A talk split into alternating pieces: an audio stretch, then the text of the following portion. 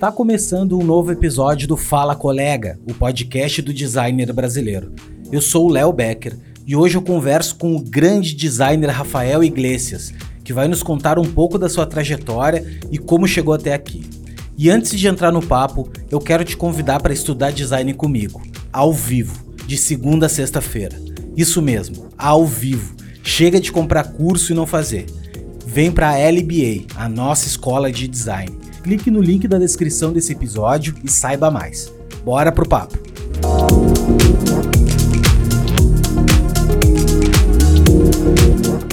Massa, massa demais. Cara, é o seguinte, antes de até a gente começar a gravar e tudo mais, eu queria te dar um briefing, né, do, do, do Fala Colega. O Fala Colega nasceu, cara, quando, com uma ideia de uma necessidade minha de, de falar, de, de passar adiante, conversar com a galera. Eu gosto muito de conversar, né? Então, trocar ideia com outros designers e tudo mais. E no decorrer do projeto, meu, começou a rolar uh, uma situação muito legal de que a gente descobriu que o grande. O grande Uh, missão do projeto é dar voz aos caras por trás dos portfólios, os designers por trás do, do, do trabalho deles. Porque a gente sempre conhece o Behance do cara, a gente conhece.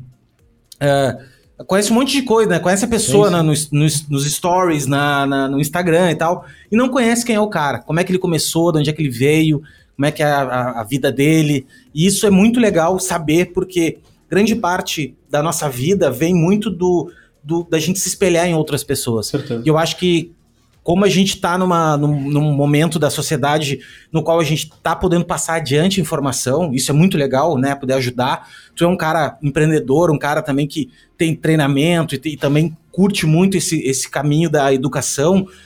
Eu acho que é muito válido, né? Então, assim, só para te dar um briefing uh, do que esperar desse nosso papo. Claro. E é um, essa é uma parte que eu nunca fica gravada, né? Então, como eu tô gravando tudo a primeira vez aqui, tô gravando isso também porque eu acho interessante.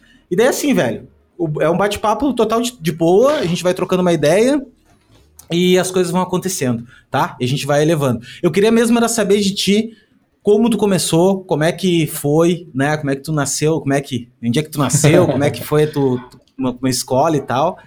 E, mano, seja muito bem-vindo, Rafa, ao Fala Colega. Muito, é, muito prazer tá, falar contigo aqui.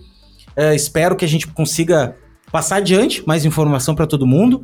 E é isso, tá? Então eu queria ouvir de ti, o microfone tá contigo. E mais uma vez, obrigado aí por participar. Pô, legal demais, o prazer é meu, cara. Eu já acompanho, né? Eu falo colega já alguns episódios aqui que você fez. Eu acho interessante demais aí o assunto, o bate-papo aí que você propõe pra gente, né? E outros designers também está, está escutando. Com certeza aí é muito bom pra, pra classe, né? É, vamos lá, Léo. Cara, eu sou de Santo André, né? Eu nasci em Santo André aí, que é interior de São Paulo, né? Uma cidade ali, tipo, no ABC. E, cara, eu, né, os meus pais, assim, ele... O meu pai, ele sempre trabalhou com arte como uma parte, tipo, secundária, né? Ele sempre gostou de desenhar muito bem, e eu sempre gostei de ver ele desenhando, né? Ele hoje ele trabalha como fotógrafo, né, também, mas como hobby, né, de paisagem, etc. Participa de diversos prêmios e tudo mais, mas é, ele tem um olhar muito legal para isso e eu tenho certeza que eu consegui extrair um pouco disso aí, né? Mas, cara, é, eu nunca pensei em me tornar um designer, né? Eu nunca nem passou pela minha cabeça. Eu sempre, né, tipo, desde o fundamental, assim, até o ensino médio, eu queria ser médico, sabe? Queria fazer medicina, porque eu gostava muito, né, de ajudar o próximo e tudo mais, sempre foi muito forte em mim. E aí, cara, eu fiz cursinho, né, pra tentar passar na USP. Fiz dois anos de cursinho e tudo mais pra passar na Federal. Mas não conseguia passar, tipo, da segunda fase, né? E eu fiquei pensando assim, cara, será que é isso mesmo que eu quero? Né? E aí calhou de, cara, eu era muito bom em exatas também. E minha segunda opção era engenharia, né? E eu me joguei em engenharia. aí eu fiz quatro anos, cara, de faculdade, assim, empenhadão, estudava, tirava boas notas e tudo mais. Só que quando eu fui pra prática, né, fazer estágio, não era aquilo que eu queria, sabe? Era totalmente diferente. A gente sabe que, assim, a prática e a teoria é uma coisa completamente diferente da outra, né, cara? A gente só se apaixona quando a gente põe o pé ali realmente e vivencia aquilo no dia a dia, né? E não era aquilo que eu gostava. Eu não, não tava feliz eu falei, putz, mano, E aí no quarto ano da faculdade, a gente não tinha atlética na faculdade, né? A gente abriu atlética lá na faculdade, né? O grupo de engenharia. E, cara, e a gente queria, né, arrecadar grana para fazer evento, né, para formatura e tudo mais, como é o normal de atlética mesmo, criar ali o um envolvimento entre os alunos da faculdade inteira. E aí, cara, precisou de um cara ali para fazer para fazer arte, né, para fazer flyer pra gente ali, a gente não tinha aqui, nem tinha dinheiro para contratar. E eu já curtia, né, essa parte assim, mas só de olhar e tudo mais, tanto que minha terceira opção assim era publicidade de longe, né? Mas não era algo que eu. Aquele medo, né, quando a gente é adolescente pensa, caraca, tipo, não vou ganhar dinheiro com isso, sabe? E a gente não quer entrar porque a gente não conhece, a gente é muito novo, imaturo, enfim. E aí eu comecei a. Na época eu comprei até um cursinho né, de Photoshop na época para começar a fazer isso aí, essas coisinhas, etc. Mas era tudo muito, muito raso, né? E aí quando eu saí da engenharia, cara, eu fiquei meio que. Putz, e agora, cara, sabe? Meus pais assim, pé da vida comigo, né? Larguei no quarto ano, mas eu não tava realmente feliz. Mas assim, cara, eu tinha que me sustentar de alguma forma, sabe? Já tinha 23 anos ali, 22 ou 23, tinha que começar a fazer alguma coisa que realmente me desse, me desse grana. E aí, como eu já tava meio que gostando muito disso, né, e tudo mais, eu falei, cara, vou fazer um curso aí, eu me inscrevi na, na Perestroika, você conhece, né?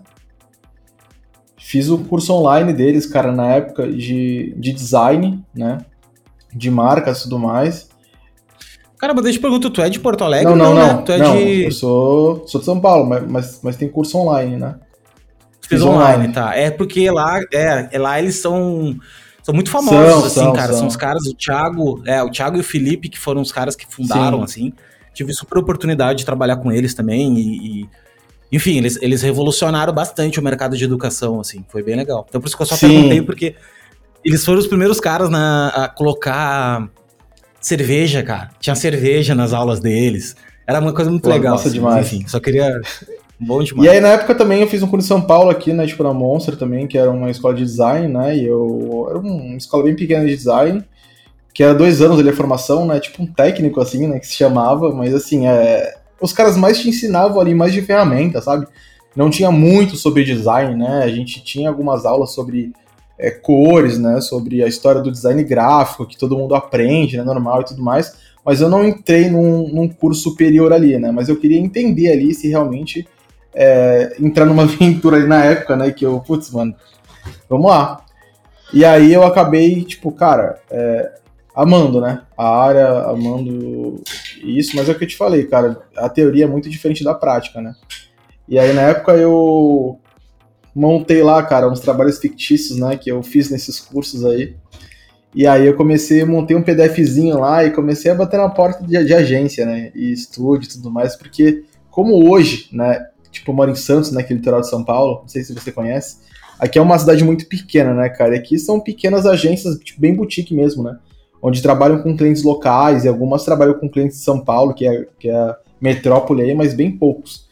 Cara, eu comecei a, um, um, cara me deu a oportunidade e falou assim: Ó, eu vou te colocar aqui como assistente de arte, aí você vai auxiliar os, os nossos designers aí, né, os nossos tipo, diretores de arte. Eu falei: Não, vamos nessa. E, cara, é aquilo que todo designer começa, né? 50 posts de rede social por dia, doideira, loucura. Você faz de tudo, cara. Cartão de visita, envelope. Cara, aprendi muito com gráfico naquela época, né? De impressão e tudo mais. E, cara, eu fiz tudo e nisso eu falei, cara, que loucura, eu, eu gosto disso, velho tava, eu tava amarradaço, tá ligado? E eu ganhava um salário na época de 600 reais, sabe? Pra trabalhar ali, tipo. Eu lembro que eu entrava às 10 da manhã saía às 4 da tarde, saca? E aí depois eu comecei a sair às 7 da noite, né? Porque a gente sempre estende um pouquinho, nunca fica até horário em agência, quem a gente trabalha sabe. E cara, e aí, para não prolongar muito, aí chegou uma oportunidade, né, no meio desse vai e vem aí, porque eu, gostava muito de marca, né? Eu tinha aprendido muito na teoria e tudo mais também de, tipo, nessa questão de diagramação, aprendi bastante também. Eu queria muito realmente pegar um projeto grande disso, né? E aí tinha um cliente lá, que era um cliente grande na época para agência, e ele queria fazer um brand, né, grande ali, tanto para de posicionamento e tudo mais, que tinha uma equipe fazendo, e depois da parte né, de identidade visual.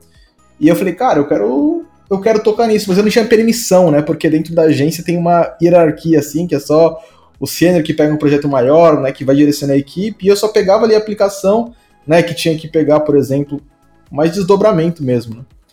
Que eu era assistente naquela época. E aí, cara, é, eu via lá na salinha, né, os caras se reunindo, tipo, montando a apresentação ali, né, fazendo, tipo, vários brainstorming de logo e tudo mais, e eu não conseguia colocar meu dedo ali, né, cara, e eu lembro que eu tinha um briefing, né, que eu tinha acesso a uma pasta lá, comecei a pesquisar, estudar, e aí, cara, tipo, eu lembro que eu cheguei em casa e fiquei até de madrugada rabiscando, né, pensando aquilo lá pra chegar no dia seguinte apresentar alguma coisa, né, por mais que eu não tinha sido chamado para aquilo. Cara, eu lembro que eu apresentei, tipo, os caras se amarraram, né, tipo, no caminho que eu tinha chego ali, o cara falou assim, pô, vamos nessa então, vai, entra aí pra equipe pra gente, pra, pra trabalhar juntamente nesse projeto, sabe? E, cara, foi legal, foi uma baita experiência e eu gostei bastante disso. E aí eu, os caras me deram a oportunidade, foi aprovado, depois veio outros clientes, né? E eu fui crescendo na agência, fiquei aí dois anos nela. Só que chegou uma época e falei, cara, eu quero crescer, né? Quero, quero conhecer clientes maiores e tudo mais. Eu comecei a entregar meu, meu portfólio, já tinha um portfólio um pouquinho melhor comecei para São Paulo, né? Em São Paulo, onde tem aí as grandes agências, né? Tipo, grandes estúdios de design. E a gente entende hoje que a agência acaba pagando um pouquinho melhor do que estúdio, né? Até porque a agência aí tem clientes muito grandes e tudo mais. Como estúdios também tem, só que eu acabei indo para uma agência na época. Até porque me ofereceu ali um, um, um, salário um pouquinho melhor, mas não tanto melhor porque eu era júnior, né? Então eu tava começando ali. Mas, cara, foi ali que comecei a, a mergulhar nessa área de design, né? De branding e tudo mais. A gente trabalhou com com PepsiCo na época, né? Tipo Unilever, que eram tipo grandes marcas.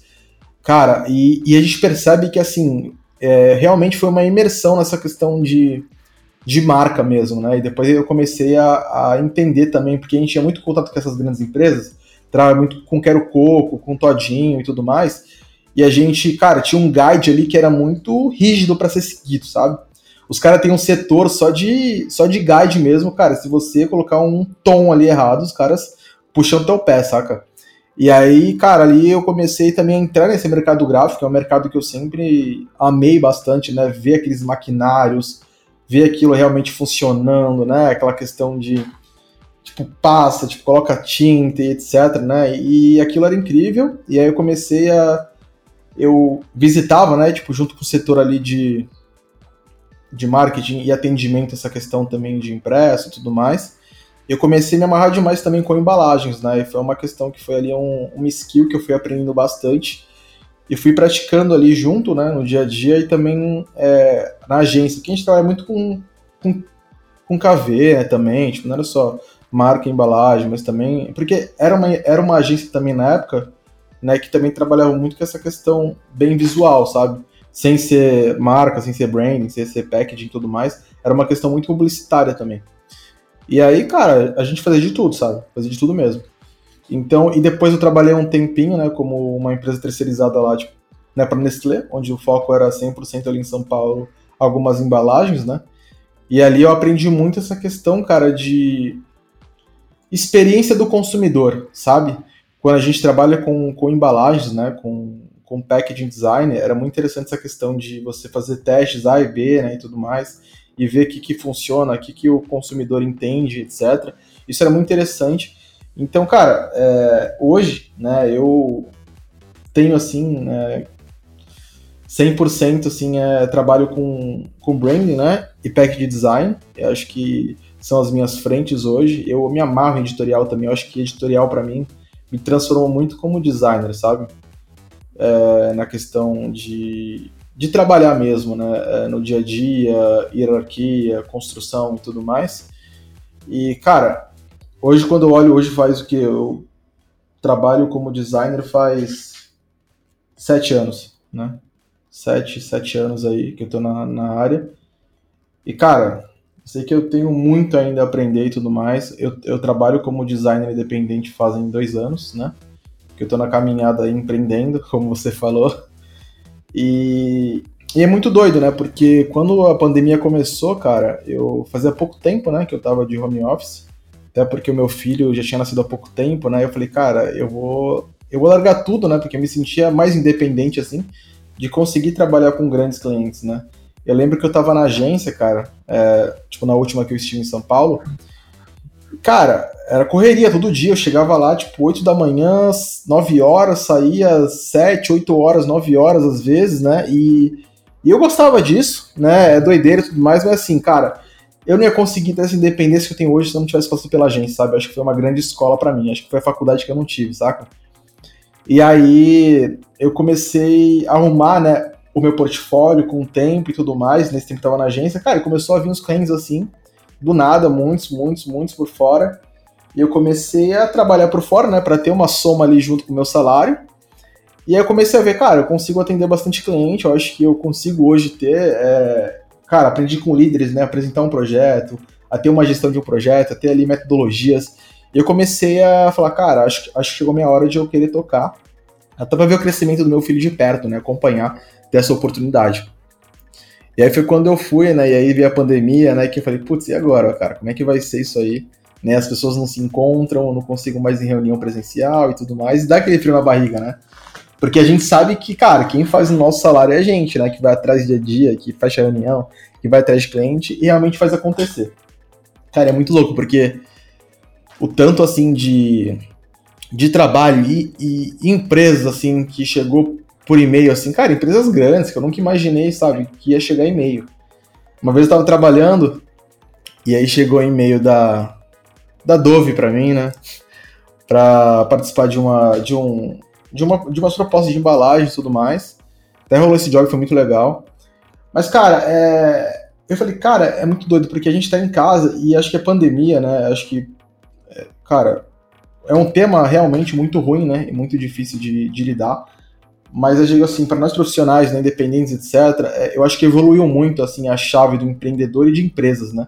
Porque antes a gente via, por exemplo, que, cara, grandes estúdios e agências que pegavam grandes empresas, né? Grandes contas, e até hoje, claro que é assim de fato, mas eu acho que assim, é, acho que a, mente, cara, eu acho que designers e tudo mais conseguem trabalhar de casa, né? Realmente fazer acontecer ali. Então, essa evolução a gente vê que foi muito boa, né? Tanto que desde então, assim, eu comecei a trabalhar com braços, né, aqui, aqui no estúdio. É, nesse ano, então, a gente está até vendo aí como é que vai mudar para estúdio, né, algumas coisas e tudo mais. Mas, cara, eu comecei a, a, realmente. Aquela gestão que comecei a ter lá atrás na agência, eu comecei a praticar agora, né? No home office com pessoas que, putz, esse cara se encaixa ao trabalho, tem alguns parceiros que trabalham com motion, com na parte né, de redação, copyright e, e e designers mesmo, né, que trabalham comigo em alguns projetos. Eu vejo que isso foi muito do que eu extraí, né, do meu do meu profissional lá atrás, né, quando estava na agência, estúdios e tudo mais. Cara, e hoje a gente está aí, né, tocando, trabalhando e no dia a dia. E cara, eu acho que sou apaixonado assim pelo que eu faço. Eu gosto demais, eu acho que me encontrei, né? As pessoas falam, putz, eu tô velho, não sei o que eu vou fazer. Cara, eu entrei assim com Vou fazer 30, entrei com 23 anos aí no design gráfico. E, cara, não quero sair mais, sabe? É uma evolução constante. Total, cara. Bah, legal tua, tua história, assim, né, cara? E tu é um. Eu sou fã também de tinta. Sou fã de cheiro de impressão, assim. estar na gráfica fazendo prova e vendo a coisa. Tu tirar uma prova, né? Ver aquela coisa acontecer, Sim. se materializar.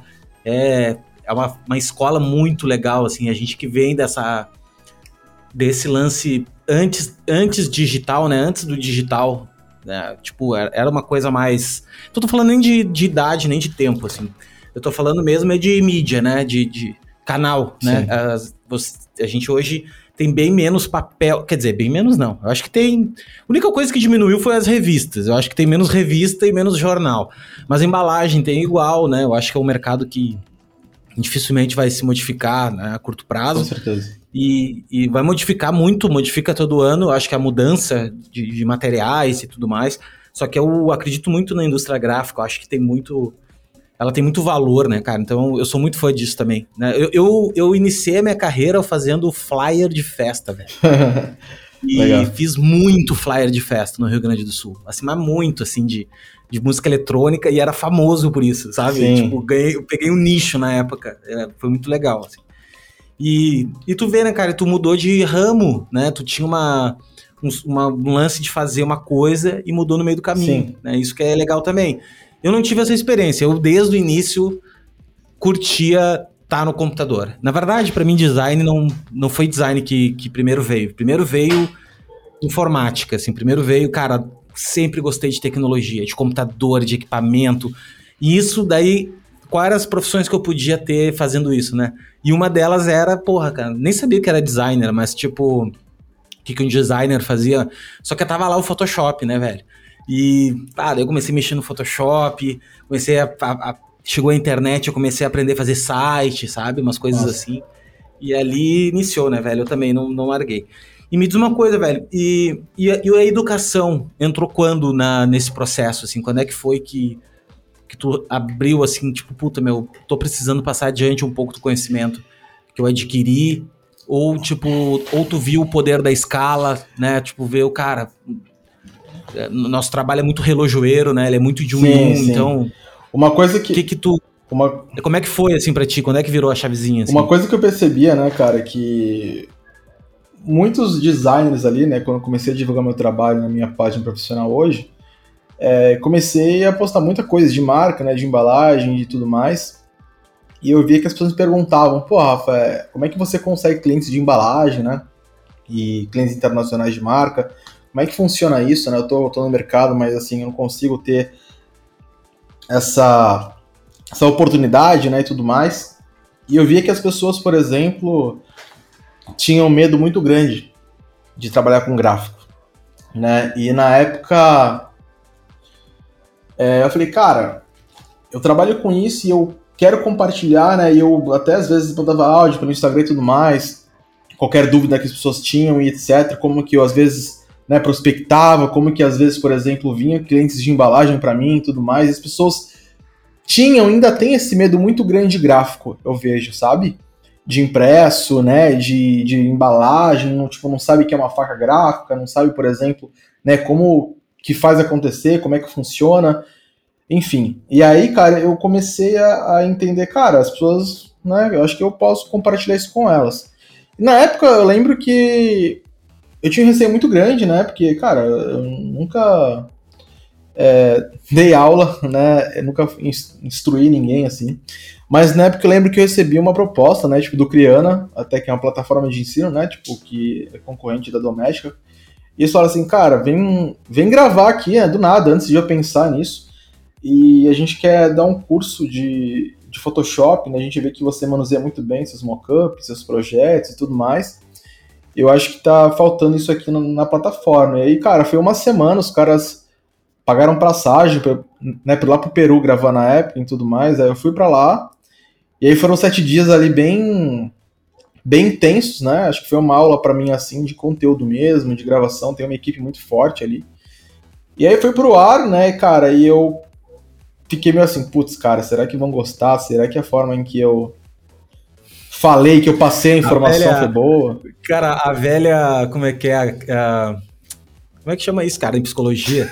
que é o síndrome do é, impostor, né? Sim. A, a, clássica síndrome do impostor. Total, isso aí, isso aí sempre vem junto com a gente, né?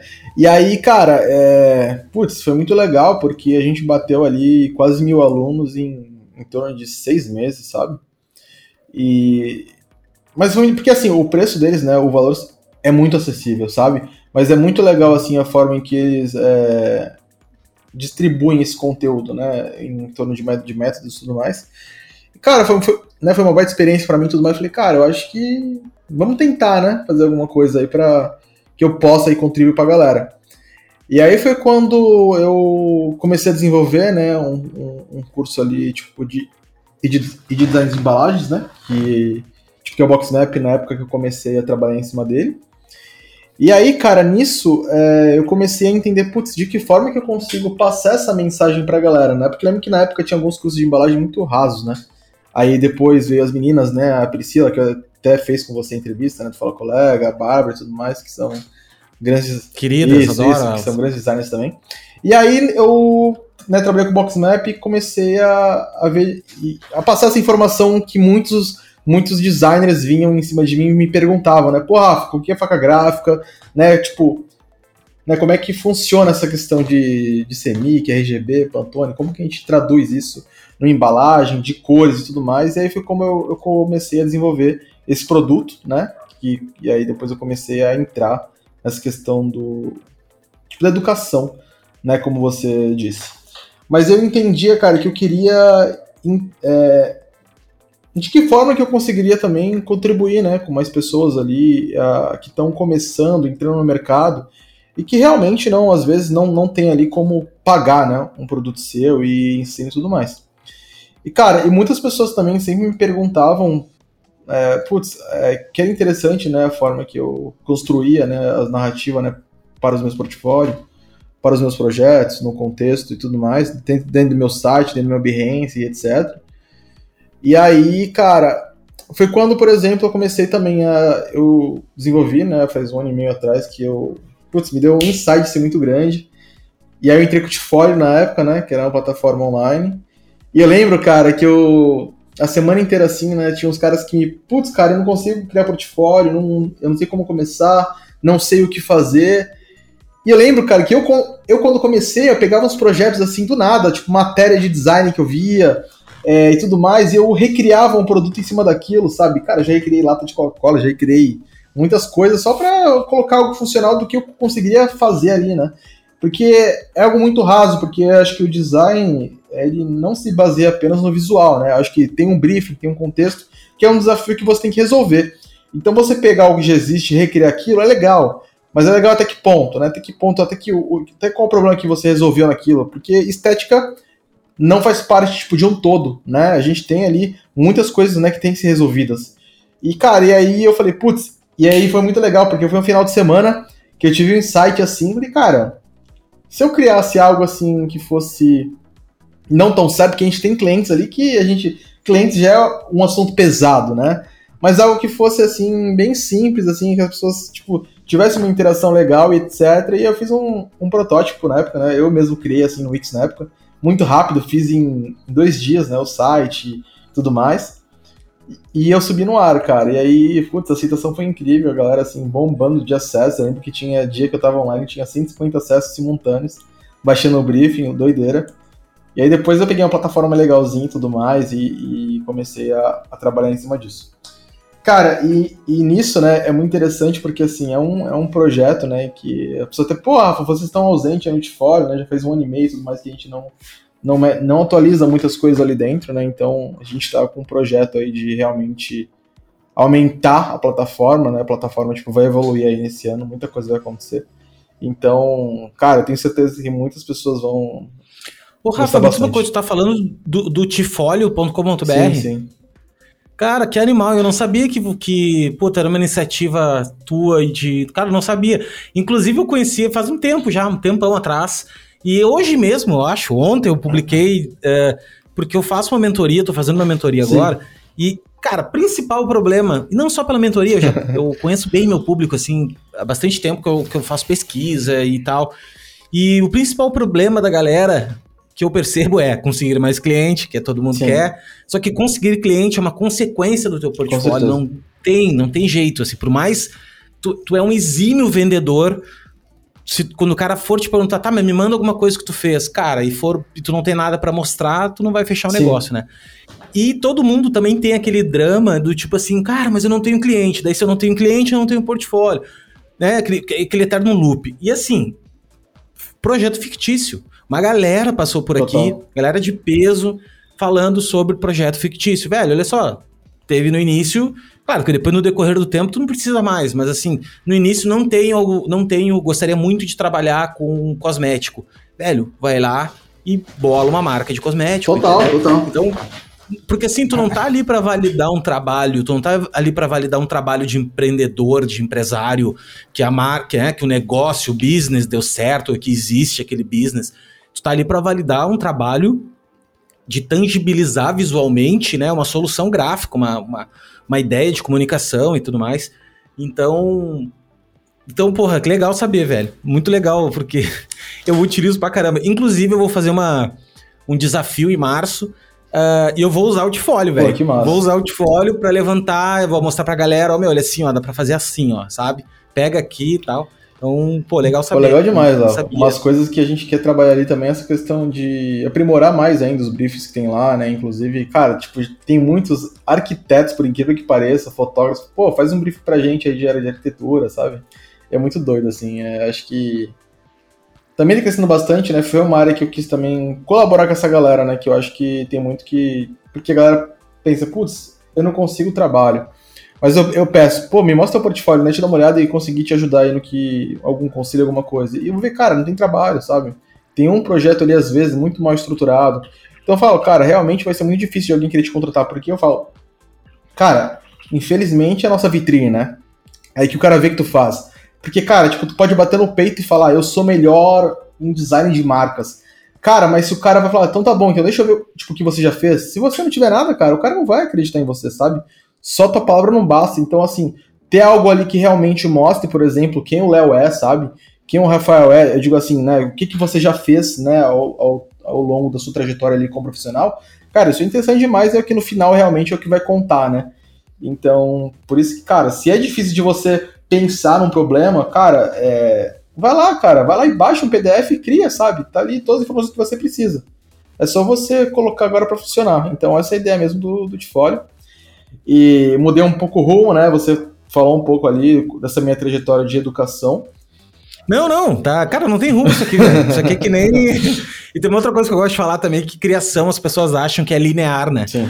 Que é linear. Não, ah, eu tenho uma ideia, daí ideia para. Não, não. Cara, é, é uma loucura que daí tu busca coisa antiga e tal.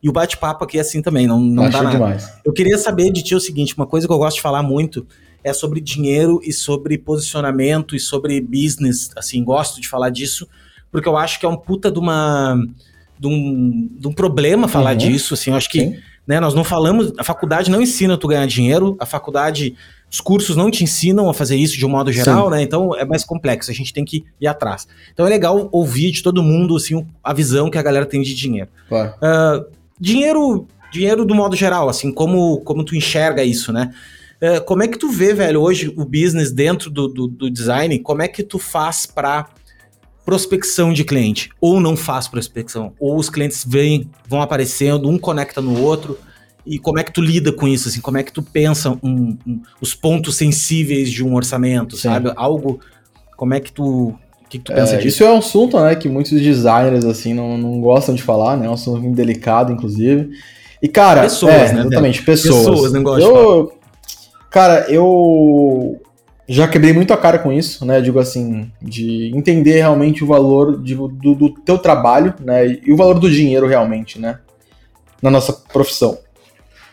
Cara, quando, como eu te falei, quando a gente começa a trabalhar e entender ali a dimensão do empreendedorismo, né? Que nós não somos apenas ali designers que vão sentar e realmente criar, mas a gente tem um sistema todo ali para pensar e trabalhar se realmente você quer fazer realmente crescer o seu negócio, né?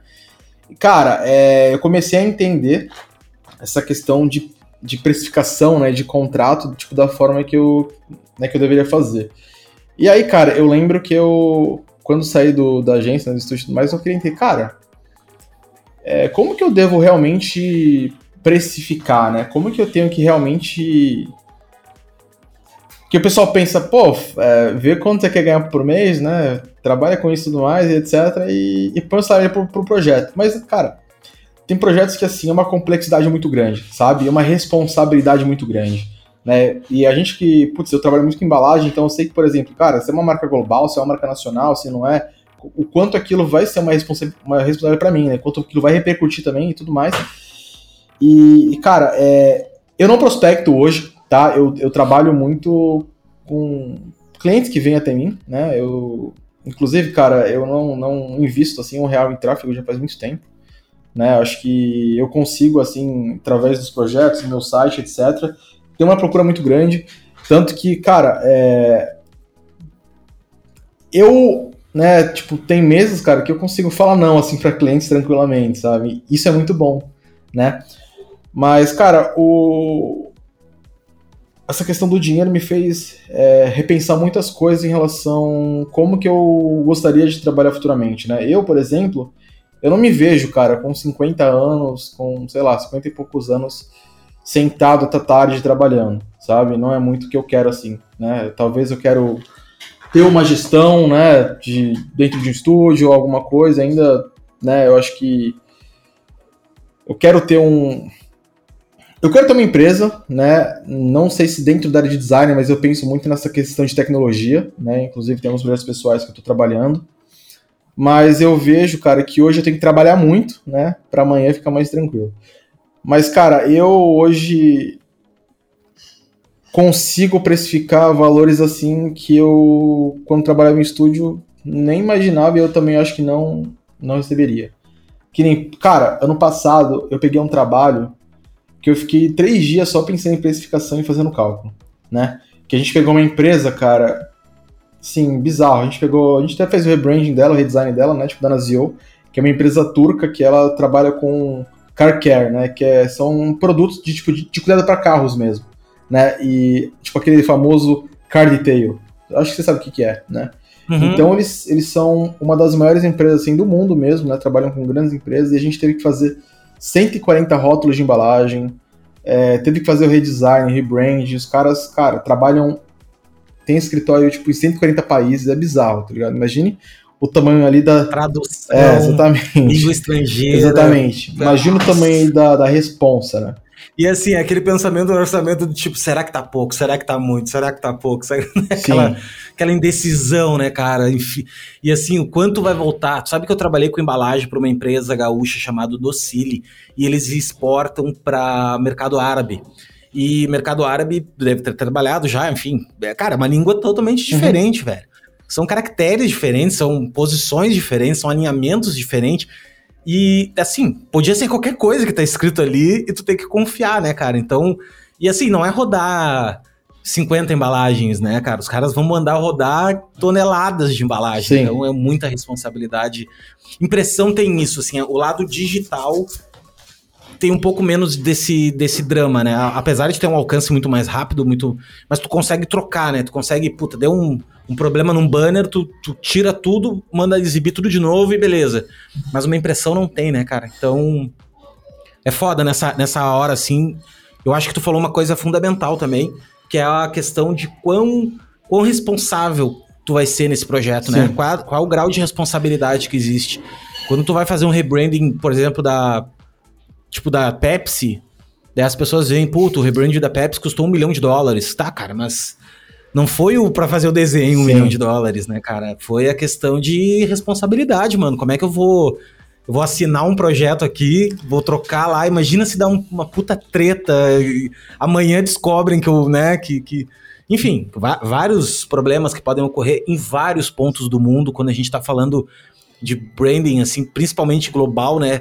Pode daqui a pouco uma fotografia, uma imagem, um símbolo, um signo ali que tu tá utilizando, cara, numa outra cultura é completamente diferente. diferente é, é tudo muito grande, né? Significa. E, cara, o, tipo, a galera turca, assim, é uma cultura que a gente sabe que, tipo, é muito mais rígida, né? Do que aqui no Brasil e tudo mais. Cara, então, isso foi um tema, né, que até nós conversamos, tipo, na semana-feira, na... Tipo, no sábado passado eu fiz uma mentoria, né, que a galera também, tipo, do Portfólio Pro, né, que é um dos cursos que eu e o Léo é, que, que somos produtores desse curso. E foi uma questão muito grande também é que nós conversamos. Cara, é, hoje, para eu entender né, que eu tenho a capacidade de tocar um projeto nesse nível, foi muito pelo que eu passei antes. Né? Então, assim, que nem, putz, os Mike perguntou, pô, cara, mas eu não consigo cobrar mais que X em um projeto porque não é, os clientes não fecham comigo. E eu comecei a entender, cara, mas se você se fecha só ali dentro da bolha do design, né? só em ferramenta, você não vai conseguir olhar o todo. Cara, quando eu comecei a me a, a, me, a entender ali, a estudar, a, a, fazer uma imersão sobre branding mesmo, né? Sobre o que, que é isso, o que, que é um posicionamento, né? O que, que é um manifesto, a importância que isso tem para a marca, né? Essa questão de uma estruturação. Hoje a gente vê, cara, que do nada assim teve um boom, né? Tipo, desde 2015 para cá, é, dentro de marcas digitais fizerem redesign, rebrands assim de três em três meses, né?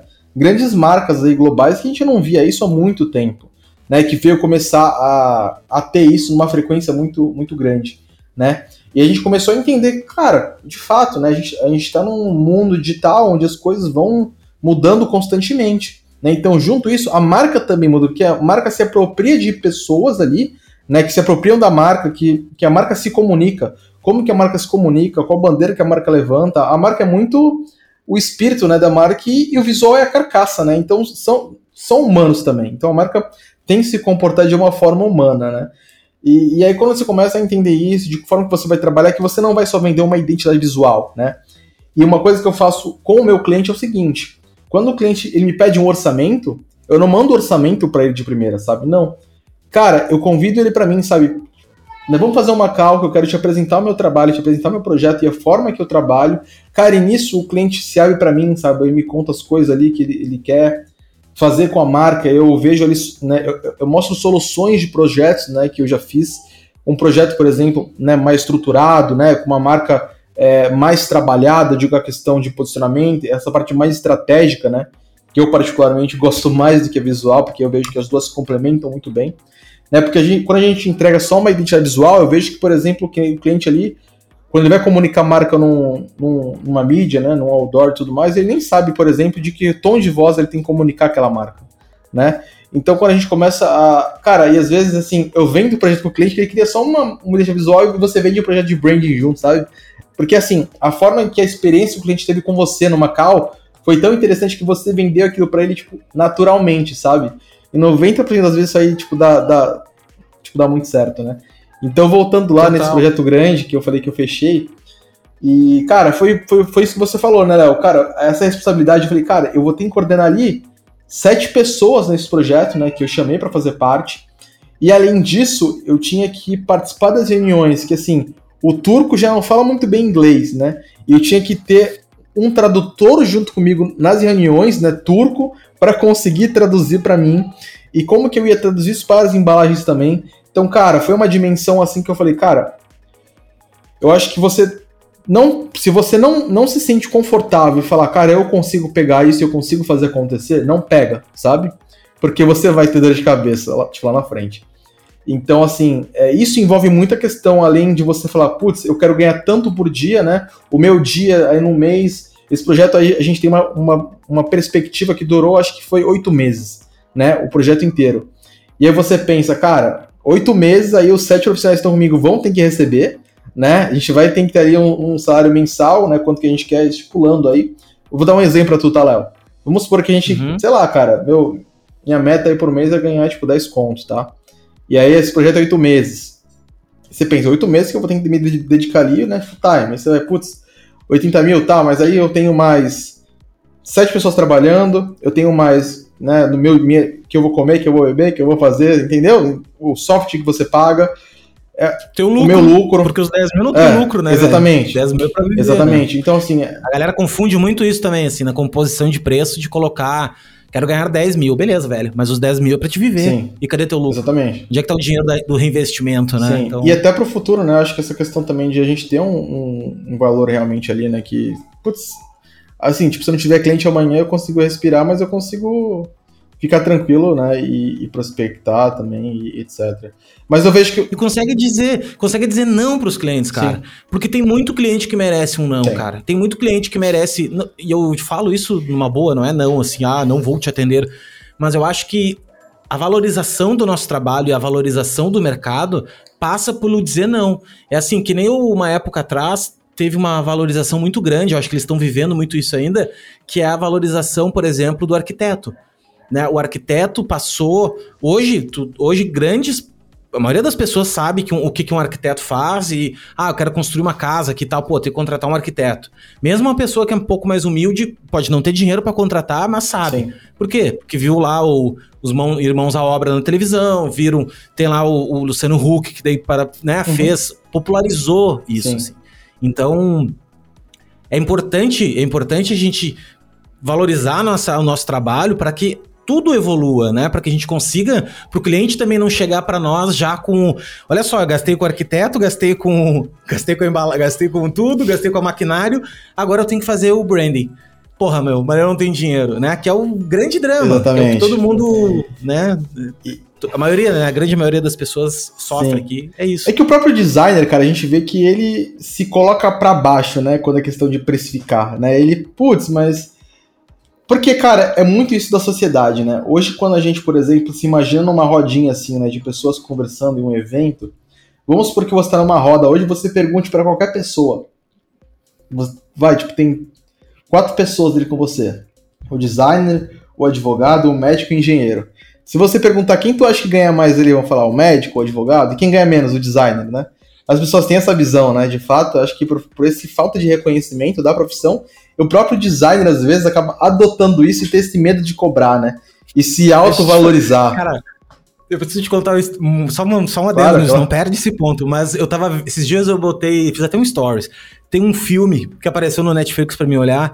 Que é assim, eu acho que o, o, roteirista lá tinha um banco de profissões e ele botou designer. Uhum. Daí ele disse assim: o filme era assim. Ah, um jovem designer, papapá, e eu, cara, vou olhar esse filme, qual é que é? Aí tem um momento da, na, na história que a guria pergunta para ele, ah, mas é, o que, é, ela era, tipo assim, ela era artista, fotógrafa, eu acho, alguma coisa nesse sentido, ela super, falando super massa do trabalho dela, que era imersiva, uhum. mostrava as fotos e tal. Daí perguntou para ele, ah, o que que tu faz? Ele disse assim, ah, cara, nada demais. Ah, sou designer. Tipo, cara, acabou, né? Naquele momento até minha esposa falou assim, velho, olha só, meu, a galera vendo, tipo, porra, como assim nada demais, mano? Como assim nada demais? Eu acho que já tá. É isso, assim, acho que tá. Tá no. no, no, no na, na, inconsciente coletivo, né? Do micreiro, né, velho? Do cara da gráfica, Sim. o cara que mexe no computador, o meu sobrinho ali que faz no, no Corel, né? Não entende a, a força, né? A, a, disciplina design. Mas isso é nós que temos que fazer, não tem, ninguém vai fazer. Sim. Ninguém vai bater nas, nas nossas costas e vai dizer assim, ó, gente, olha só, agora é isso que é design, né? Não vai vir outro de outra classe fazer isso. Não, de fato. Mas segue. Que... E eu acho que essa questão é, é uma questão que vai fazer muito evoluir, né? Tanto para nós, né, que somos da classe, quanto para pessoas, né, empreendedores, entender realmente o valor. Porque se nós não valorizamos o nosso trabalho, cara, o outro não vai valorizar, saca? Então isso é muito importante, né? A gente entender e se colocar. Cara, estudei, fui atrás, sou bom e eu consigo né, cara, a gente sabe que o design aumenta o percentual de vendas em muitas áreas, né, de embalagem, de um serviço, etc. Então, acho, cara, acho que a pessoa tem que entender primeiro o que, que é o design, né, a importância que ele tem e falar, cara, e realmente vender isso para o empreendedor, sabe? Porque a gente sabe, cara, putz, o meu tio, ah, ah, meu sobrinho é designer ali, ele faz cartão de visita, sabe? E não é só isso, né? Não é relacionado a isso, não é isso. Sabe? As pessoas têm muito isso na cabeça, né? Então, cara, é muito louco. É isso que você falou. Tipo, acho que essa valorização, cara, é, é, muito importante, né? De como que você se comporta, de como que você se posiciona ali como profissional, né? Acho que a gente sabe, cara, é que nem qualquer, qualquer área, né? Tipo, vão ter 10, 10 mil profissionais, mas assim, cara, acho que para você realmente tipo, se destacar e conseguir tipo, ganhar o mercado, você tem que ali ser aquela, aquela joia ali, sabe? Que vai conseguir realmente né, tipo, ter um diferencial. É uma coisa assim que eu vejo com muitos clientes que me procuram, quando eu apresento ali, né, faço essa cal com eles que eu, que eu falei para vocês, essa questão de ver, pô, Rafa, é muito legal a forma que você me apresentou o teu projeto, essa experiência que você me trouxe, outros designers só me mandaram um portfólio, eu abri, né, o, o portfólio, tipo, abri a proposta, vi um preço X, mas esse preço que você está me, me, me cobrando, eu entendo agora esse valor que você me trouxe, né? Cara, e às vezes, por exemplo, o cara, o cara tem 5k para um projeto e se eu cobrar 10 o cara vai pagar, sabe? Dando um exemplo só para você, porque o cara enxergou valor nisso. E o valor, cara, é, acho que é putz, somando com o teu portfólio, com o que você vai entregar, mas da forma que você se posiciona, cara, é que vai fazer ali a, tipo, a venda converter 100%, saca? Total, meu, e total isso aí, irmão. E o lance, quando tu vai ficando bom nisso, tu vai ganhando confiança. Eu acho que ter um bom portfólio, ele é o, é o que te faz ter confiança. Sim. Sabe? De tu mandar um orçamento e, puta, vou cobrar 10, velho. Porque vale 10 Sim. mil, sabe? Vale 10 mil. É que quando a gente começa a fazer as contas, fica nesse clima, ah, pois é, mas será que, será que isso não tá muito pro cliente? A gente sempre pensa, né, naquele pensamento de que pro cliente é muito. É porque quando tu tem ainda esse, tá pensando assim, é porque tu não viu o valor, tu não entendeu ainda o valor do design. É isso, né? No momento que tu entende o valor do design, velho, e, e, tu analisou, obviamente, né, o negócio do cliente. Viu assim, ah, o cara tá abrindo uma padaria uh, no, no, no, bairro, velho. Pô, o cara não vai ter 10 mil. 10 mil faz diferença no caixa dele agora. Total. Né, pra botar. De repente, não. De repente, pô, o cara tem já um pensamento de uma padaria, vai abrir 3, 4, é uma, uma franquia e tal. Pô, legal, entendeu? Por isso que é tão importante uma coisa que eu vou voltar, e tu falou lá atrás, que são duas coisas que eu acho interessantes, tá? A primeira delas é, não mandar o orçamento sem falar com o cliente. Não assim, ah, o cara pediu orçamento, peraí que eu vou fazer aqui o orçamento, tipo, papá, mandar o preço. Não, não faça Sim. isso. Até porque tu vai estar tá fazendo uma conta de padaria, tu nem sabe exatamente o que que é, né? Por mais que tu tenha um, ah, eu tenho um formulário de contato aqui. Velho, eu não conheço um cliente que tenha colocado exatamente tudo é muito ali, raso, né? porque ele não ele não sabe, velho. Ele não sabe o que, que ele. Ele não sabe o que, que ele. O que, que ele quer, não é nem o que ele quer, ele não sabe o que, que ele necessita. Né? Então aí. Aí tem um outro ponto também que é o seguinte, ó. Tá aí o momento de tu aumentar o teu ticket de venda. Porque é o seguinte, o cliente vai lá e te pede, ah, eu queria um cartão de visita, dando um exemplo. Queria uns cartões de visita. Bom, cara, então, antes do cartão de visita, tu vai ter que fazer um, um logo para ele, um manualzinho de identidade visual. Aí vem a papelaria, que vem o cartão de visita. Aí vem um enxovalzinho de rede social. Aí vem uma landing pagezinha. E assim tu vai vendendo os produtos. É isso que tu. É isso que um, um designer de que cobra 1.500, ele consegue aumentar para 5 mil o ticket dele. Porque ele vai adicionando serviços, né? E ele só vai conseguir fazer isso se ele conversar com o cliente, se ele começar a vender isso para o cliente, né? E outro ponto também é depois que tu conversou com o cliente, apresentar a proposta pro cara, né? Claro que às vezes não consegue, às vezes a correria é difícil e tudo, mas quando tu tá ali, né? Tu tá ali oferecendo, mostrando, ó, cara, vamos fazer isso, o cronograma é esse, pensei nisso, babá, tu consegue contornar as objeções. Sim. Que são aquelas objeções do tipo preço, do tipo prazo, do tipo, não entendi, né? Porque se o cara compreendeu e se o cara entendeu realmente o valor, o valor que aquilo ali vai agregar, ele vai fechar contigo, velho. Entendeu? Então, é legal isso, cara, que tu falou, e é muito importante, assim. E outro drama, agora recapitulando o que tu disse, da, desse projeto internacional, é o de decodificação da informação. Tu imagina um turco pensando uma coisa, falando para um tradutor que entendeu 70%, e o tradutor te falando mais, perdeu aí mais 70%, e, velho, e tu com, teu, com a tua referência, com o teu. fazer isso, né? Sim. né? Então, loucura, né, velho? Realmente tem que, tem que ter muito muita bala na agulha para aguentar, assim, cara, e poder fazer e, e, fechar, né? Porque pode virar um pesadelo pra ti, né? É um projeto que pode se tornar. Cara, demais. E foi muito legal, uh, porque assim, é, tipo, no final do projeto, né, tudo mais, quando eles iam. Eles iam lançar a marca, né, de fato, assim, preparar o público deles para lançar todos os produtos novos, todos os outros. Foi essa mudança, um evento, né, que teve em Las Vegas agora, em Los Angeles, não foi Las Vegas, que é um evento assim, é o maior evento de, de carros mesmo, né? Que tem. E, cara, foi muito louco, porque os caras, putz, pediram ajuda para colocar a aplicação dos caras lá, sabe, fazer o design de interiores, porque os caras amaram o projeto, né? Assim, foi um trabalho. Teve alguns ajustes no, meio e tudo mais, porque a gente entendeu, cara, que a forma de apresentação, a gente não poderia, por exemplo, fazer um briefing, fazer um brainstorming, fazer um, uma apresentação de moodboard com o cliente, mas a gente tinha que trazer o cliente para o projeto também, sabe? Fazer ele entender o que a gente estava desenhando, trabalhando e tudo mais. Porque imagina, pô, você chega lá, no final de seis meses, apresentar algo que não é aquilo, sabe? Imagine que doideira. Então, internamente, cara, a gente teve que mudar muitas coisas também que com clientes locais a, tipo, a, gente, a gente não faz, entende? Justamente pela dimensão do projeto, sabe? Então a gente teve que apresentar rascunhos, apresentar nossas ideias ali, abrir realmente o estúdio para eles, né? E foi muito interessante porque a gente entendeu que tem clientes que a gente consegue abrir isso, que a forma de aprovação também vai ser muito maior, sabe? Então foi legal porque a gente aprendeu muito com isso também, né? E, e o que você falou, Léo, uma coisa, né, daquela questão de. Voltando, 3D, é, voltando. Lá, voltando. Cara, eu já participei uma vez, né, tipo, de uma palestra da Vanessa, que inclusive fez com você aí, né, tipo, Fala Colega, né, tipo, era do estúdio coletivo, inclusive, que é um grande Querido. estúdio que eu admiro bastante, uma ótima profissional. Segunda-feira, segunda-feira, vou dando um spoiler aqui, segunda-feira sai episódio com ela. Cara, que guria, assim, ó. Não, ela. Completamente fora da Ela é baita, ela, ela, é excelente, cara. E aí eu, eu fui é. num. faz quatro, cinco anos atrás, né, tava dando uma palestra lá pra galera de um curso estava fazendo. Isso foi presencial, inclusive. E, cara, foi muito legal, porque ela fala, né, que no começo eles estavam se juntando ali, né, que eles estavam saindo da faculdade. Putz, vamos juntar isso. Eu falando, mas como, cara? A gente, tipo, né, nem tem cliente nem nada.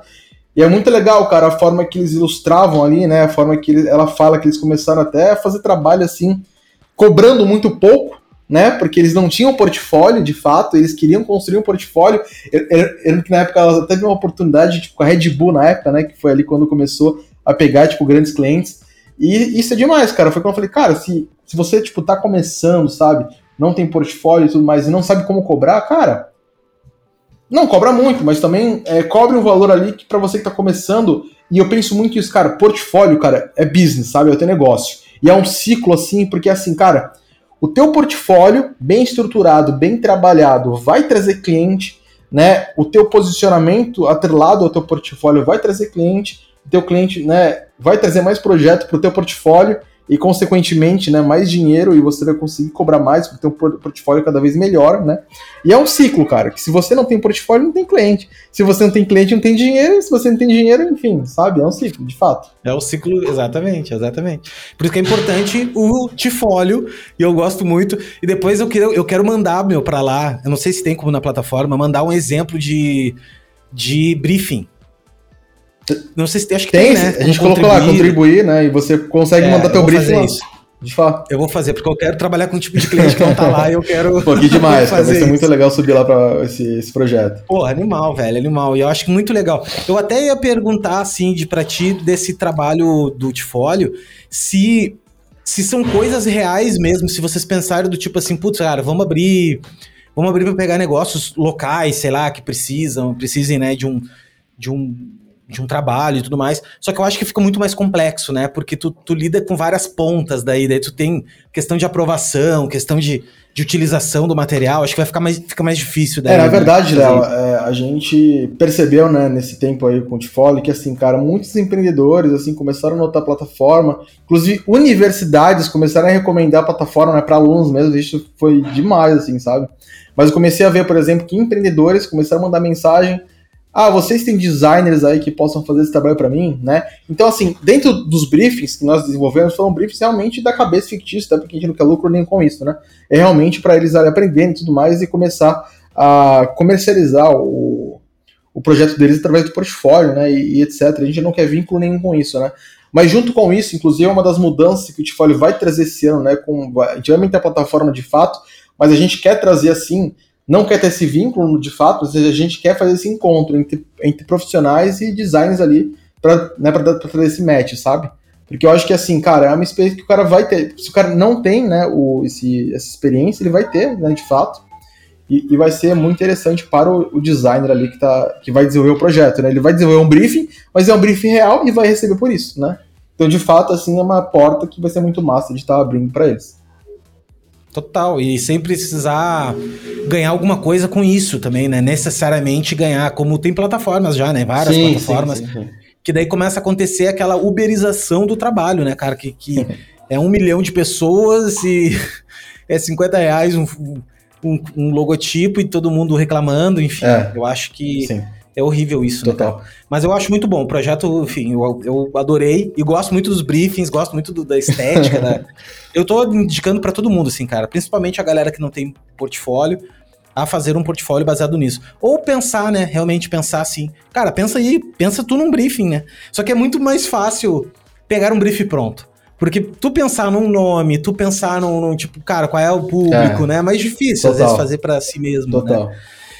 Rafa, me diz uma coisa, cara. Se tu pudesse uh, dar um conselho para ti, hoje, depois de quase 10 anos aí, né, sovando o pão, uh, desse por ti um, uma diquinha lá atrás, o que que tu hoje focaria? Qual seria teu pareto, né, teu 80-20, assim, que tu acha que, porra, isso aqui, se eu tivesse focado, afinado nisso, eu estaria mais longe? Lembrando uma, uma questão seguinte, ó, essa pergunta eu sempre deixo claro, que ela, ela é meio paradoxal, tá? Porque, na verdade, o que te trouxe até aqui foi um monte de coisa que tu fez lá atrás. Total. Mas é que agora é legal ver falando isso, porque daí tu, quem tá escutando isso e, e às vezes o cara tá no início de uma jornada, pode dar um atalho, né? Pode dar um caminho. O que, que foi para ti? Quais são as coisas, assim, que tu, tu vê importante na carreira de um designer? Cara, uma das coisas que eu comecei a entender, né, e, e abrir muito meu horizonte, né, de um metade do tempo para cá, né, sete anos aí, três anos para cá, comecei a entender, foi essa questão de qual que é o meu papel na sociedade, né, de um, como designer, né, que eu falo, putz, eu, eu não quero, como que, né, eu gostaria de não ser lembrado, né, nada disso, mas, por exemplo, eu como profissional, né, porque, cara, eu lembro que eu simplesmente para trabalhar, né, se você levantar tomar o seu café, sentar e se sentir ali como uma máquina, né, realmente cumprindo o que você tem que fazer, tudo bem, você vai receber o seu pagamento no final do dia, ok. Mas se você, por exemplo, entender que você é um profissional, você é um designer, que você está ali para resolver problemas para a sociedade, para o cliente, e a forma que eu me portava, para que eu me porto hoje, né? E, e a forma, por exemplo, que eu entendo, cara, hoje eu quero não é trabalhar menos, né? Mas eu quero trabalhar menos, digo assim, menos, não é, putz, enfim, trabalhar menos e, e ganhar mais, não. Trabalhar melhor, É, na verdade, tu quer É, trabalhar exatamente, melhor. trabalhar melhor. Trabalhar com mais conforto, Não, né? Tipo assim. Total. Mas eu sei que tem uma caminhada para eu chegar até aqui. Mas essa caminhada para eu chegar até aqui é, é a forma que você olha para você mesmo, sabe? Quando você se olha no espelho e você se faz essa pergunta, putz, daqui a 10 anos, né? Como que eu quero estar? Como que eu quero é, que as pessoas me reconheçam como profissional, né? E, cara, foi a partir disso que eu comecei a, a estudar muito fora do design gráfico, mas estudar, por exemplo, história, né? Eu digo assim, contextos e. Claro que do design gráfico, história do design gráfico, todo mundo aprende, de fato, etc. Mas, cara, é, não ficar somente ali engolindo Pinterest e o dia inteiro, porque, claro, isso agrega, agrega, mas eu acho que assim, para sua evolução como profissional, né? Porque se você aí hoje cobra 2 mil, mas você quer cobrar 5 mil, alguma coisa tem que mudar, sabe? Não é só você ali, putz, tô, tô fazendo um logo melhor, beleza. Mas, cara, é ler, sabe? Esse livro aqui, não sei se você conhece, ele é muito bom. Foda demais. É. Ah, ela vai, vai vir gravar, velho. Tu acredita que eu É mesmo, Cassandra? Ribeiro? Putz, é um baita Uhum. profissional, cara. E, eu- e aqui eu comecei a entender e a estudar essa questão de metodologia de criação de marca, sabe? O porquê que as marcas, por exemplo, fazem um rebranding muito grande e tudo mais. Eu comecei, cara, a me posicionar e até começar a me comunicar de uma forma diferente com os meus clientes, de uma forma muito técnica, sabe? E é muito doido porque, assim, tipo, quando você vai ao médico, por exemplo, né? Você. E ele fala de uma forma que você, por exemplo, não interrompe, você quer escutar o que ele tá passando para você, né? Porque ele tem aquele entendimento e você confia nele, né? Então, quando, por exemplo, o, o, o empreendedor que está confiando a empresa dele em você, né, como profissional de fato, e você, e ele começa, cara, é, você começa a trazer ele para você, né, a ter essa storytelling, essa narrativa de você como profissional, né, como você vai resolver esse problema dele, soluções que você vai trazer e tudo mais, ele começa a te tratar ali, tipo, como- ele começa a te olhar, sabe, de uma forma diferente. E eu falei, cara, era isso que eu precisava lá atrás. Cara, eu, eu fiquei muito tempo ali, cara, me tratando ali como um profissional, um designer que tava ali pra fazer identidade visual, né? Tipo, fazer logotipo, sentava minha bundinha ali, ganhava dois, três mil reais por mês, né? Tipo, no estúdio, na agência.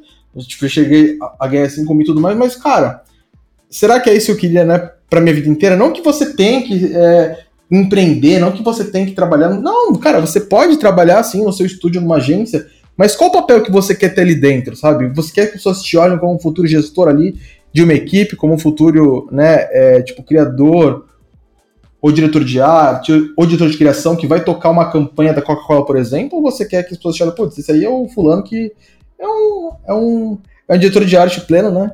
E, entende? É, A forma que as pessoas te olham é, tipo, traduz a forma que você se porta, sabe? Como profissional no seu dia a dia, entende? Então, assim, se você não se valorizar, cara, as pessoas não vão te valorizar, sabe? Então, eu acho que esse recado eu daria pra mim. Desculpa se eu fui um pouco longo, assim, que eu falo bastante, enfim. Porra, Vafa, tu me ajuda pra caralho fazendo isso. não, meu, mas tu falou tudo, cara, e tu falou. Tem um exemplo que eu uso também pra caralho, que é o do médico. Porque eu penso o seguinte: quando tu vai no médico, velho, tu não fica quietinho, escutando. E o cara te fala, papapá, não sei quem, a cunheco, não sei o quê. O cara pode estar te enrolando, meu. Eles não fazem isso, mas eles. O cara pode estar te enrolando. E tu vai aceitar tudo que aquele cara fala. Então por que, que a gente não pode falar mais técnico? Por que, que a gente, claro, não vai ficar falando branding e, e é, brainstorming e bababá. Não, não, não. Falando técnico, a questão assim, tipo, cara, valor agregado, equity, coisas que, tipo, são, são do ambiente do business, de dinheiro Com mesmo, né? Eu sempre falo isso, cara, tu tem que falar a linguajar dos caras, os caras querem ganhar dinheiro. Como é que tu vai fazer o cara ganhar mais dinheiro? Esse é o teu papel. Se tu conseguir ajudar o cara a ganhar mais dinheiro, ok, o cara vai te valorizar. Se tu ser, se tu ficar do outro lado da balança sendo um custo pro cara, acabou. Tu vai estar Sim. sempre enxugando o gelo, provando para mais B, babá. Então, assim, essa, essa história do médico eu adoro, que eu, essa analogia do médico eu acho também, e a gente tem que fazer isso. E outra coisa é se olhar no espelho e realmente olhar pro cara e dizer assim, ó. Só que isso, Rafa, é difícil fazer, cara, no É. início. Porque a gente faz isso depois. Eu faço 20 anos que eu faço isso, mano. 20 anos, assim, no total, né? Óbvio, quando eu comecei com 16 anos a trabalhar, computador, e comecei, comecei, é, tive agência, saí, fiz de tudo que tu imagina na minha vida, só que sempre nessa mesma área. Então, hoje é fácil para mim olhar para é fácil para mim hoje poder falar, poder gravar, poder chamar as pessoas foda e fazer, porque eu já vivi pra cacete esse, esse eu, eu já vi isso, entendeu? Pra caralho. Sim. E já percebi uma coisa também, que é aquele que tu tava falando um pouquinho assim. O cara que ganha 2 mil pra ganhar 5, não é um portfólio a mais que vai fazer diferença para ele. Não é, não é assim, quando tu chega num nível do teu trabalho, já não é mais um a mais igual que vai fazer a diferença. O que vai fazer o pulo é tu te posicionar diferente. É tu, tipo, mano, eu não vou mais aceitar dois, eu vou aceitar cinco. E deu, Exatamente. velho. Dizer não pro dois. Porque se tu ficar dizendo sim pros dois, tu não vai conseguir. Vai virar chave, né, grande... cara? É difícil. Não, tu acha que tu vai conseguir pegando os dois e vai chegar aos cinco, não vai, velho. Tu vai continuar vibrando nos dois. Vai vibrar, vibrar, vibrar, vai vir uns de dois e tu vai deixar os de cinco de trás. É aquela velha história. Tu vai ter que dar um passo e o universo vai botar embaixo o próximo o próximo degrau. Não vai ter o degrau quando tu der o passo. Tu tem que acreditar nisso, tá ligado? É, é, quântico. Tu vai ter que aceitar que, opa, eu vou dizer não e todo mundo fala a mesma coisa, Rafa. O cara que fecha 100 mil, o cara que fecha 200 mil, o cara que fechou um trabalho de um milhão, o cara disse, meu, quando eu fui fechar o de 5 milhões, eu tive que abrir mão do de um milhão. Porque não tem, velho. Não tem, entendeu? Não tem como. É uma. É, é, empreender, né? E, e, apostar nas coisas é, é, apostar. É apostar. Não tem assim, ah, não vou ficar ganhando os de um milhão e vou ficar com os de cinco também. Que... Não vai, velho. A não ser depois que tu tá fazendo muitos de cinco e tu quer montar uma operação pros de um. Tá, ok, beleza. Daí tu vai montar a parte, uma operação e enfim. Né? E tô dando exemplos de milhão pra exemplificar. Total, total. Ficou... E um dos pontos, viu, é, Léo, que é muito importante, cara, que eu vejo que atrasa muito o profissional também, é essa questão de você se olhar no outro, né? É muito isso, cara, as pessoas hoje têm medo, por exemplo, que, putz, é... outro dia um cara me perguntou, ô Rafa, eu, eu vejo seus trabalhos lá no Behance, eu vejo de outros designers, assim, eu tenho até medo de postar um projeto meu, assim, né, porque, sei lá, cara, é... tô começando, então, assim, não, não tenho coisas visuais ali muito boas, falo, cara, a pessoa para de pensar no próximo, sabe, cara? Começa, só começa e que você, consequentemente, vai entender a plataforma, vai entender a forma que você tem que ali, é, né, subir um projeto. Cara, eu acho que assim, se o cara que tá lá em cima hoje, ele teve lá embaixo um dia, entendeu? Então, cara, você tá aqui, amanhã você vai estar tá aqui, sabe? Eu acho que assim, ao invés de você querer se comparar com ele, putz, ele cobra 10 mil, mas eu cobro mil, por que, que ele ganha 10 euros ganha mil, sabe? Mas, cara, é, é você talvez buscar uma inspiração, né? Ao invés de. Por que, que eu tô cobrando Exatamente. Mil? Não, né? Não ele, 10 Exatamente, mil. entendeu? Essa é a pergunta. Eu acho que isso é uma coisa também que é, é, tem que se perguntar e realmente tipo, querer buscar, né? Tirar essa dúvida e etc. Enfim. Total, meu. E tu falou uma coisa, cara, que é. Que é parar de se comparar. Isso eu falo pra caramba. Falo pra todo mundo e continuo falando, falando, falando. Falo pra mim mesmo. Que tem vezes que tem dias que morde o bichinho da comparação, sabe? Tem dias assim que tu dá uma escorregadinha, tu pensa, hum, deixa eu dar uma olhadinha aqui no fulaninho. E, cara, o cara tá fazendo o dele e tu tem que fazer o teu. Tem uma. Eu tava correndo na academia agora, velho, e pensando numa, numa analogia, né? Eu gosto muito das analogias. E é assim. Só que eu pensei no cavalo, deu o cavalo, coitado do cavalo. Eu acho.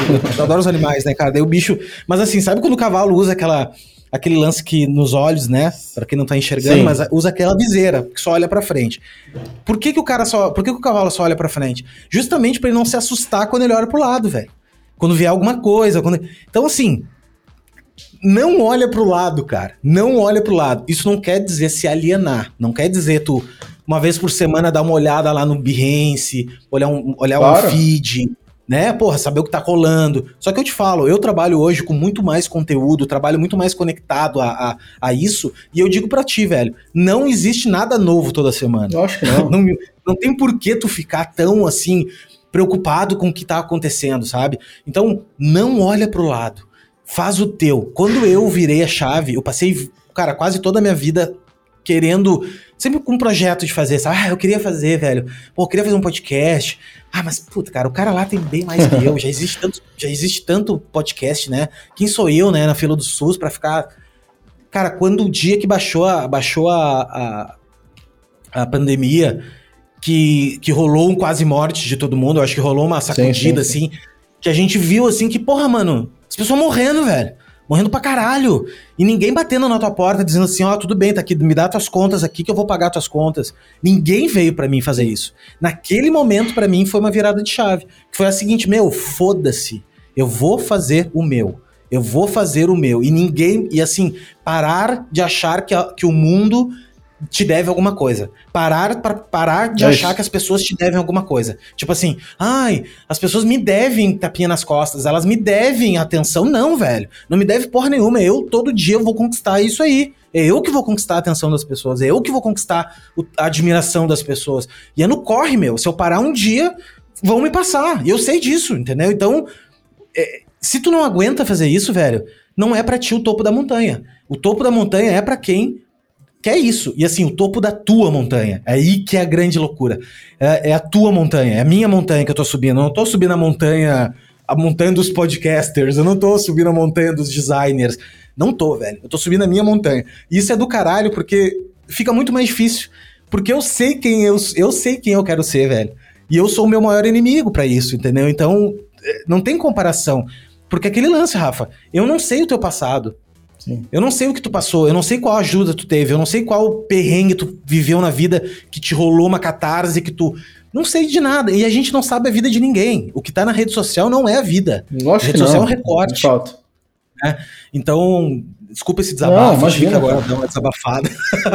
Porque eu acho que, que a gente vive esse mundo hiperconectado agora e super assim, todo mundo se comparando. Não, não, não. Não se comparem, velho. Cada um faz, faz a, que nem a gurizada do Fortnite, comprem seus próprios negocinhos e montem suas próprias uh, skins, sejam singulares. Porque eu acho que é aí que tá a sacada. Eu acho que eu, eu entendi que a grande viagem do mundo é que todo mundo é diferente, velho. E tu só tem tu, velho, que nem tu, velho. Só tem tu, assim. É. Isso é louco. Ah. Daí, se tu conseguir. Se tu descobrir o teu superpoder, né? Se tu descobrir teu Ikidai lá, Você vai né? embora, cara. Ikidai, Ikidai acho que é, né?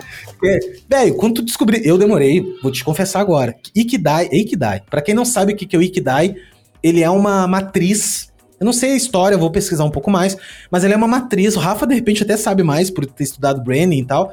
Uh, é uma matriz que diz o seguinte, cara, ela tem alguns círculos trans, transpostos entre elas, isso diz o seguinte, então, tipo, é o que tu sabe fazer, um dos círculos, outro círculo é o que o mundo precisa, uh, o outro círculo é o que as pessoas estão disponíveis a pagar para ti, e um outro círculo, acho que é. Não sei exatamente o que é, mas eles, eles vão se, uh, se, se passando entre eles, assim. Então, nas, nas junturas desses círculos, onde os círculos se encontram, tem os pontos-chave que tu deve botar atenção. Então, tipo, por exemplo, eu demorei anos da minha vida a completar aquilo ali, e, eu, e uma outra sabedoria também, tenha paciência, porque as coisas não vêm do dia pra noite, né? A sabedoria da coisa. Que hoje eu descobri o meu Ikidai, velho. Que eu tô aqui gravando com o Rafa, tô falando pra caralho. Não sou o melhor designer do Brasil, saca? Não sou o melhor. Já sei disso, aceitei isso. Sei que sou um bom designer, sei que sou um designer acima da média e cada vez me tornarei, me tornará, me tornarei melhor. Porque a gente vai evoluindo. Mas a vida é assim até, até o último dia, né, Léo? Claro! Porra, mano, é isso. Essa é a felicidade. É o meu sucesso, velho. Eu vivo o meu sucesso hoje. O meu sucesso na minha régua, né? E a, eu acho que é isso aí, velho. É. Aí tá a moral da felicidade. Uma coisa que virou muito minha chave, cara, foi quando realmente eu recebi a notícia que ia ser pai, né? Minha esposa. E assim, cara, eu falei, putz, cara, é.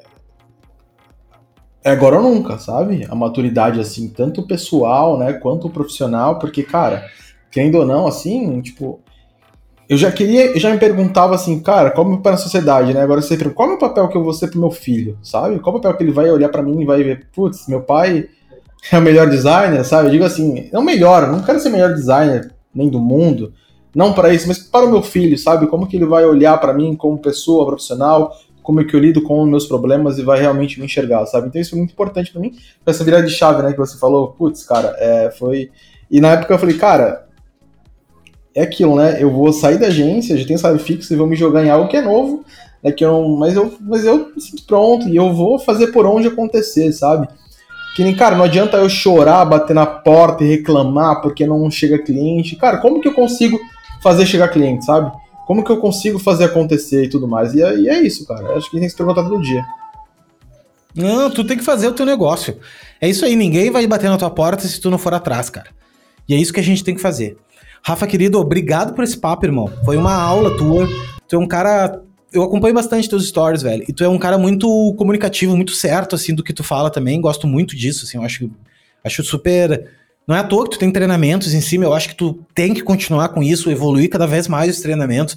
Eu acho que o mercado de educação, no Brasil principalmente, ele nem iniciou ainda. Ele é carente pra caramba. Eu acho que. E tu tocou num ponto que eu adoro também, que é tecnologia. Eu acho que nós temos como designers e como criativos ser mais amigos da tecnologia, então. utilizar a tecnologia ao nosso favor, parar de querer, parar de querer aprender tudo quanto é software e entender que os softwares, eles vão fazer as coisas para nós, que cada vez mais a gente precisa aprender menos, né? Cada vez a curva de aprendizado está mais rápida Sim. e se adaptar com isso, a, a, entender que algoritmo, inteligência artificial estão aí para nos ajudar, começar a estudar sobre isso um pouco. Ah, Léo, mas vou gastar dinheiro aqui com um cursinho de, de machine learning. Cara, conhecimento não ocupa espaço para começar. Não ocupa espaço. Jamais, jamais. Quando tu for, cara, quando tu for conversar com um cliente, daqui a pouco o teu cliente ele trabalha com TI. Mano, tu já vai puxar a cartinha na manga aqui, ó. Saca? Então, Conhecimento, repertório. É muito bom. É, é, é, o que alimenta o repertório do cara. Ser um bom designer é isso, é tu ter né, vários elementos de onde conectar os pontos e fazer a coisa acontecer. Então, é... queria te parabenizar, Rafa. Tu é um cara muito massa. E, por favor, fale aí. Pô, Lazera, cara, eu. Não, né, cara? Palavras. eu sou muito grato. Acho que quando você. Me... Eu já ouvia, né, o, o, seu podcast, sim, cara. Acho que o episódio que eu mais me amarrei, assim, que eu já admirava a pessoa, né, foi a Teresa Bettinardi, assim que eu acompanho ela há muito tempo, acho que é uma... A Tereza é, é, é uma... sempre falo dela, sempre falo dela. Beijo, Tereza. É um, é um profissional, assim, cara, que eu me inspiro muito, assim. É muito doido, né? Porque as pessoas perguntam, cara, como fazer um portfólio no Instagram? Fala, olha, olha, o, port olha o portfólio dessa pessoa aqui, coloca lá é, a, surra, a Tereza. Né? É uma surra, Não, né? total, cara. Eu acho que é uma inspiração, assim, em tudo para mim, desde cores, né, tipográfica. Acho que ela viveu a época de ouro do designer gráfico brasileiro, né, que foi essa questão. Trabalhava na Abril, né, com editorial, com, putz, eu acho que era um sonho para mim ter visto essa época. Eu acho que teria aprendido bastante e tudo mais. Mas, cara, é, acho que você tem um trabalho muito bom ali, né, com o Fala Colega, e, e, eu comecei a te seguir, te acompanhar desde então. E, cara, fico muito feliz também de você acompanhar meu trabalho e gostar bastante, né? Eu tô um pouquinho aí, umas duas semanas para cá, sumido um pouquinho aí nos iscos, né, por conta de alguns problemas pessoais, mas vou voltar, né, com constância como eu voltava antes. Mas, cara, é isso, eu acho que, cara, tem somado muito para a comunidade, eu acho que vai somar mais ainda. E, e eu, e eu te agradeço por isso, né, porque eu acho que nós temos que ter essa união, né, que eu vejo que dificilmente acontece, mas eu acho que essa falta de união, às vezes, é muito ruim, né, para nossa classe. Mas, cara, é isso. De verdade, muito obrigado. E acho que é isso, como você falou, acho que a gente quer sempre agregar de alguma forma, né? Tanto eu quanto profissionais, Contifólio e, e outros produtos, né? Outros cursos educativos aí que a gente quer trazer.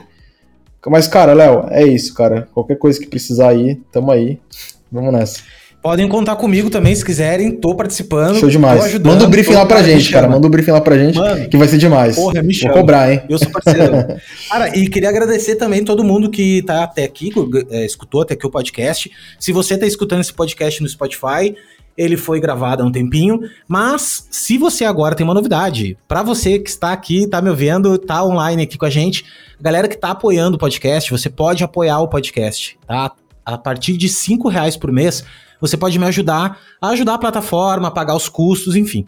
Então, quem apoia o podcast tem o direito de ao, ao vivo aqui, ao momento que a gente está gravando. Essa, essa, esse episódio, ele vai sair mais adiante, tá? Então, quem tem, a, quem tem acesso, no caso, apoia aqui a nossa iniciativa, tem acesso primeiro, a gente troca direto no chat, participa, inclusive, da, da, da conversa, e é muito massa. Então, clique aqui no, em algum lugar aqui da, da de, de onde você está escutando isso ou vendo isso, ou vai no apoia.se barra Fala Colega e apoia nós. A partir de cinco pilinha, tá ajudando. Rafa, obrigado mais uma vez. Obrigado quem participou até aqui. Nos vemos Valeu, Rosana. Tamo junto, gente. Tchau, tchau. Thank you.